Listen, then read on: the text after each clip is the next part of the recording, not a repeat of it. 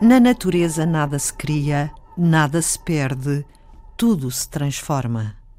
As plantas fazem-no, capturam o dióxido de carbono da atmosfera e convertem-no em energia química. Vários grupos de investigadores no mundo inteiro tentam fazer algo semelhante: reciclar o dióxido de carbono que existe na atmosfera. Investigadores da Faculdade de Ciências e do Instituto Superior Técnico, com coordenação do químico Paulo Martinho, conseguiram recentemente demonstrar em laboratório que moléculas baseadas em cobalto, um dos metais mais abundantes na Terra, antigamente conhecido como o demónio das minas por causa da sua toxicidade. Estas moléculas baseadas em cobalto são capazes de reciclar o dióxido de carbono. O cobalto faz parte daquela molécula que é o catalisador que faz com que este, este processo seja mais rápido e menos uh, dispendioso energeticamente. Nós temos uma molécula, nós sintetizamos uma molécula no laboratório. Esta molécula é uma molécula que tem cobalto e tem, e tem mais uma, uma parte orgânica.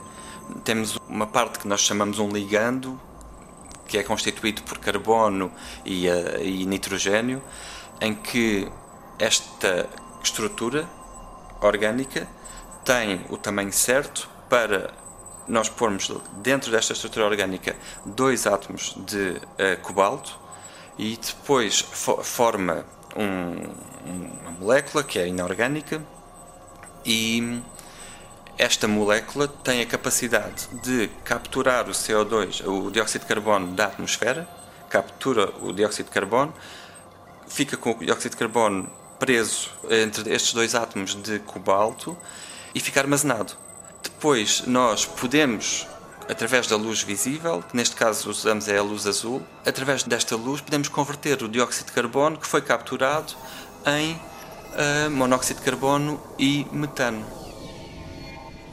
O monóxido de carbono é muito tóxico. O metano também é causador do efeito estufa. Qual a vantagem desta conversão, Paulo Martinho? Se nós olharmos cruamente para o que nós temos e o que nós formamos realmente, nós temos o dióxido de carbono e formamos uh, monóxido de carbono, que é um gás que pode matar, e formamos metano, que depois também pode contribuir para o aumento da temperatura e para o, e para o, para o aumento do efeito de estufa. Nós queremos pegar no dióxido de carbono e converter nestas duas moléculas que depois possam ser não que possam ser libertadas para a atmosfera, não é isso que nós queremos, nós queremos é que elas sejam, eh, que seja capturada em processo, num processo industrial e que seja depois encaminhado, estes dois produtos que sejam encaminhados para, para novos usos. O monóxido de carbono é muito utilizado na indústria para formar outros, outros compostos. E o metano pode ser utilizado como combustível. Nós utilizamos o metano para nos fornecer energia, energia térmica, por exemplo. E é claro que ao estarmos a utilizar o metano para nos fornecer energia térmica, nós estamos a produzir CO2 também. Mas esse CO2 depois pode ser reutilizado novamente. Isto é, eh, daí, Parece uma máquina de reciclagem. Exatamente. Contínua. Daí este processo de reciclagem, ou, de um, ou, ou um passo mais perto da reciclagem do dióxido de carbono.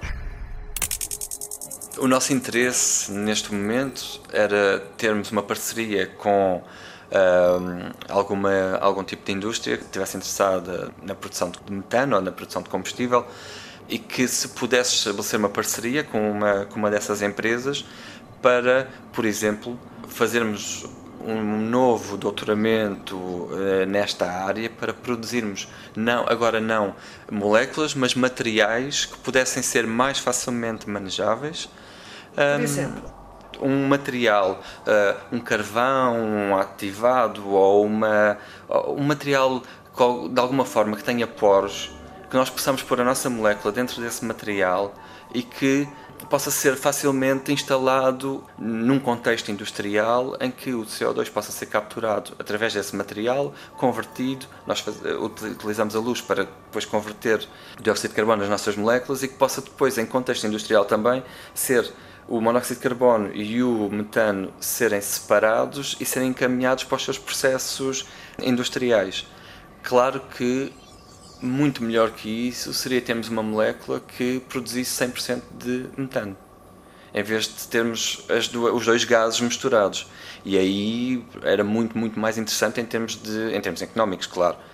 E, e acho que vale a pena investir uh, tempo e dinheiro, claro. Isto, fazer ciência requer algum investimento para tentarmos melhorar a eficiência deste, deste processo. Dar outra finalidade ao dióxido de carbono que está na atmosfera.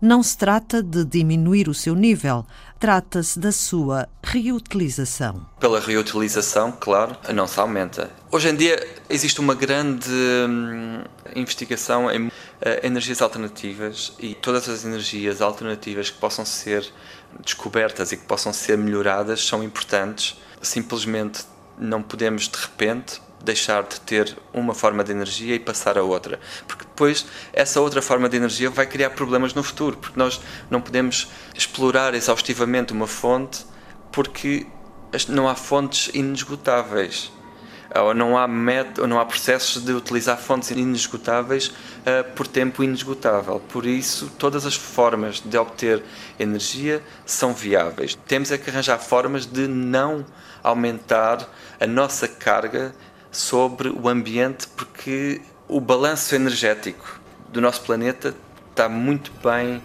um, está muito bem feito. Uh, e nós estamos de alguma forma a criar, a criar desequilíbrios. E aí é que nós temos de ter um pouco cuidado. Nós temos que arranjar formas de viver em equilíbrio. Nós temos um impacto sobre a natureza. Agora a forma como esse impacto é mitigado ou como diminuímos esse, esse impacto na natureza é que, é que é importante. E estes, estes pequenos contributos são importantes a uma escala global. Pensar globalmente, agir localmente. Mais um passo rumo à reciclagem de dióxido de carbono. Um trabalho de investigadores da Faculdade de Ciências da Universidade de Lisboa e do Instituto Superior Técnico, com coordenação de Paulo Martinho um trabalho surgido no âmbito de uma tese de doutoramento de Sara Realista que Paulo Martinho orientou. Os resultados da investigação foram publicados na prestigiada revista europeia Chemistry. Foi Antena 2 Ciência.